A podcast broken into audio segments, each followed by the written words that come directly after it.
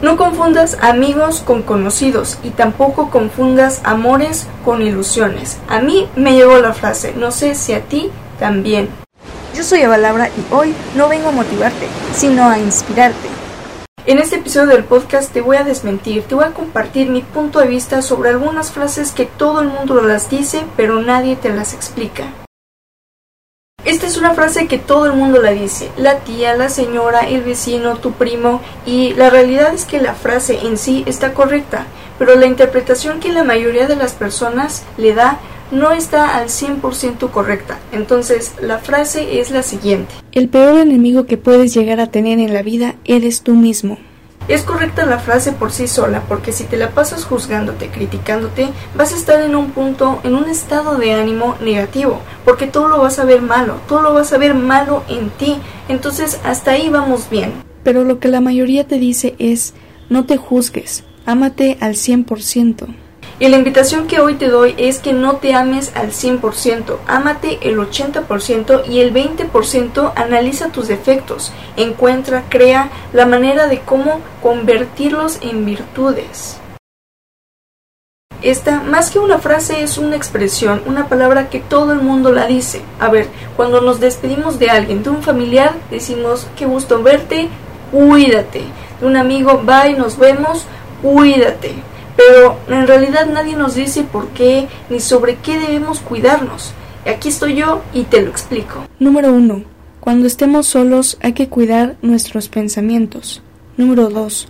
Cuando estemos enojados hay que cuidar nuestras palabras. Número 3.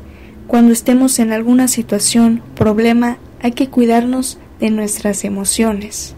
Esto evidentemente se escucha muy fácil, por eso te invito a que lo practiques. Y no nada más lo practiques y después lo abandones, no, practícalo constantemente. Así que ya sabes, cuídate de estas tres cosas y del coronavirus. La verdad, no sé si a ustedes les pasa, igual y sí, a lo mejor y coincidimos en el pensamiento, pero cada vez que alguien dice crisis es igual a crecimiento, es como de no, ¿por qué? ¿Por qué un problema te va a hacer crecer?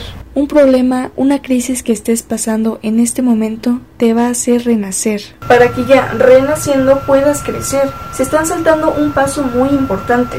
Tú no puedes crecer si no has renacido. Si no estás consciente de tu vida. Entonces, mientras no sepas quién eres y qué estás haciendo, a quién vas a ser y qué vas a lograr hacer, no hay crecimiento.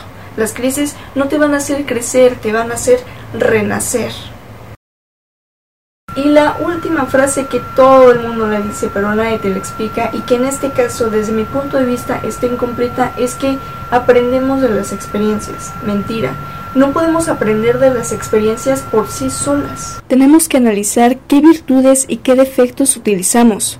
Pusimos en práctica en tal situación para reconocer si funcionó o no funcionó.